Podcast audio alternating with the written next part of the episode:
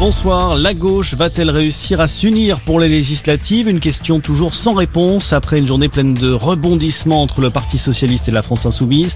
Les négociations semblaient se passer sous les meilleurs auspices et finalement, eh bien, coup de théâtre, elles sont désormais suspendues.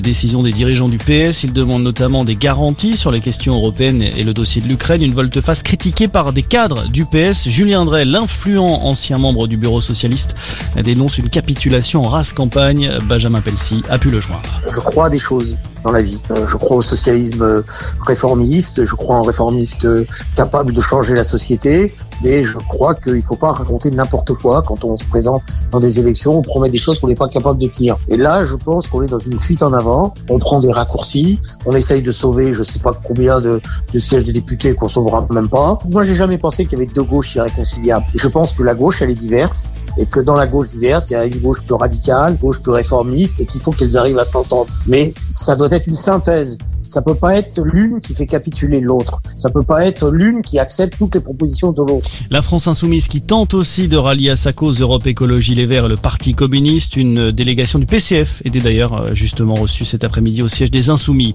Emmanuel Macron lui promet le plein de mesures sociales dès cet été. Le président veut aller vite. Il l'a répété aujourd'hui lors de son déplacement dans les Hautes-Pyrénées. Parmi ses priorités, l'école, la santé ou encore un gros chantier sur le pouvoir d'achat. Boris Becker, dans la tourmente, l'ancien joueur de tennis allemand a condamné deux ans et demi de prison par la justice britannique. Il a été reconnu coupable d'avoir dissimulé près de 3 millions d'euros pour éviter de payer ses dettes. Et puis il y a du foot ce soir, début de la 35e journée de Ligue 1. Le PSG se déplace à Strasbourg à 21h. Pour l'occasion, eh bien les Parisiens porteront un maillot collector avec une petite étoile dorée, symbole de leur dixième titre de champion de France remporté le week-end dernier. Voilà pour l'essentiel de l'actualité. Bonne soirée à tous.